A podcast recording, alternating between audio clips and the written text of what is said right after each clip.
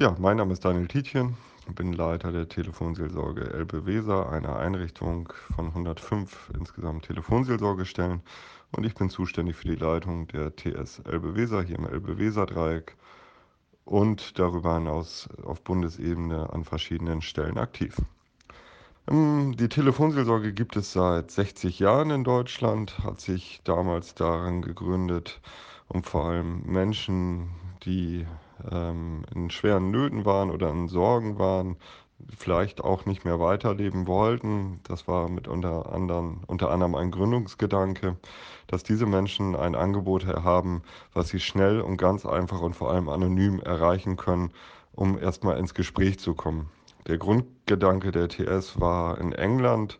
Da hatte ein Pfarrer den Gedanken, dass er die Suizide um sich herum nicht mehr gut ertragen konnte und den Gedanken hatte, gäbe es doch nur jemanden, hätte es jemanden gegeben, an den sich diese jungen Menschen oder Menschen hätten wenden können, damit sie sich nicht das Leben hätten nehmen müssen. Äh, oder zumindest wären sie doch nochmal in ein Gespräch gekommen miteinander, um zu schauen, ob es nicht noch anders weitergehen kann. Das war so der Geburtsgedanke und vor 60 Jahren eben gab es dann auch die TS das erste Mal in Deutschland. Unsere Stelle gibt es hier seit 28 Jahren. Zur Frage, wie kann man uns erreichen? Zentral unter der Rufnummer 0800 111 0111 oder 0800 111 0222 oder neu sogar unter 116 123 und auch per Chat oder per Mail sind wir unter telefonseelsorge.de zu erreichen. Ich bin zuständig für die Begleitung und Ausbildung der Ehrenamtlichen hier an meiner Stelle und die Leitung der Telefonseelsorge. Also bei uns in der Stelle arbeiten circa 80 Ehrenamtliche, die dafür sorgen, dass das Telefon rund um die Uhr besetzt ist und auch, dass der Chat besetzt ist. Der ist nicht rund um die Uhr besetzt, aber auch dieser ist, äh, von uns werden Chats eingestellt. Und ich kümmere mich darum, dass die Menschen, die sich hier engagieren, ihren Dienst gut machen können, dass sie Supervision erhalten, dass sie Fortbildung erhalten und dass sie sich wohlfühlen bei ihrer Tätigkeit.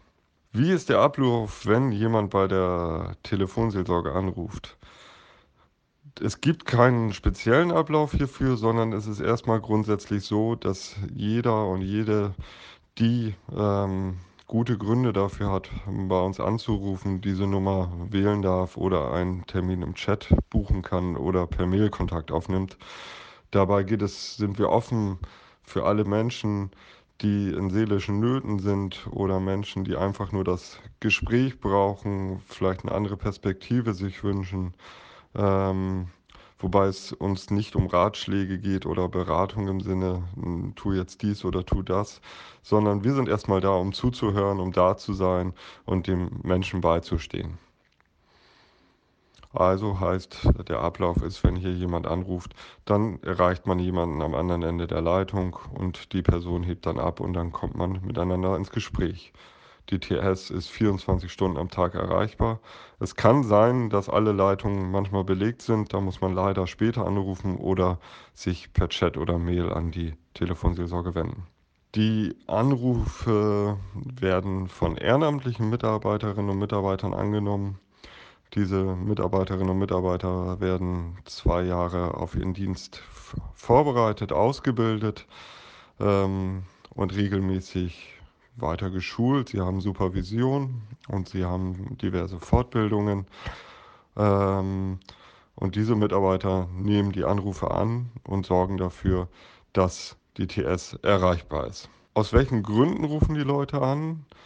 Ähm, das ist sehr unterschiedlich. Statistik ist ja immer so eine Sache. Wir haben zwar eine Statistik, ähm, die nur anonym natürlich geführt wird, also die lässt keine Rückschlüsse auf unsere Anrufe zu. Aber aus dieser wissen wir und die veröffentlichen wir, dass ganz viele Menschen bei uns anrufen, die Depressionen als Thema angeben, in der ganzen Bandbreite, also ähm, Stimmungen, dunkle Stimmungen oder auch das Wort Depression dafür verwenden. Viele Menschen, die einfach wegen körperlichen oder seelischen Befinden, oft Krankheit, eigene Krankheit oder Krankheit von anderen Menschen, ähm, oder die Sorge um andere Menschen oder eben die eigene sehr schwere Krankheit, vielleicht auch nicht mehr heilbare Krankheit. Dann gibt es auch viele Menschen, die uns damit verbinden, mit unserem Geburtsgedanken. Also ich möchte eigentlich nicht mehr weiterleben. Das Thema Suizid spielt bei uns am Telefon natürlich auch eine hohe Rolle äh, und wird ähm, der, hier wird der Telefonseelsorge auch einiges an Kompetenz zugetraut, dass wir dann da sind, wenn Menschen auch in diesem Anliegen ein Gesprächsangebot suchen. Wir haben auch äh, ganz oft Anrufe aus den Bereichen Einsamkeit oder Partnerschaft, Familie. Also all das, was so das Zwischenmenschliche angeht, spielt bei uns am Telefon eine Rolle und in Bezug auf Einsamkeit natürlich auch dann, wenn ich vielleicht niemanden habe, mit dem ich mich besprechen kann, aber auch genauso, wenn ich in Familie auch nicht mehr weiter weiß oder einen Konflikt habe oder an meine Grenzen gelangen. Das sind so erstmal die Hauptthemen. Darunter gibt es ganz, ganz viele andere verschiedene Themen, äh, weswegen die Menschen hier anrufen. Besonders im Chat, um den auch nochmal zu erwähnen, da ist es ein bisschen anders. In diesem äh, kommen vor allem junge Menschen. Jung meint so Menschen, äh, bis 40, die dieses Angebot vor allem nutzen, auch viele zwischen 20 und 30. Und da spielt oft das Thema Depression, Suizid und oft auch Missbrauch eine Rolle, was das Anliegen ähm, der Menschen ist, die zu uns kommen, über das sie dann chatten wollen. Da ist es nochmal sehr unterschiedlich zum Telefon. Aber es gibt bei uns keine Gründe, warum man erstmal nicht anrufen kann. Natürlich Ausnahme sind ähm, Scherzanrufe, die uns mitunter auch erreichen oder missbräuchliche Anrufe. Dafür sind die Ehrenamtlichen, die hier einen großen Einsatz zeigen, nicht da. Ähm, aber für alle anderen Anliegen, die die eigene Seele berühren, halten wir erstmal Zeit vor, dass wir erreichbar sind. Muss man mit Konsequenzen rechnen, wenn man bei der Telefonseelsorge anruft?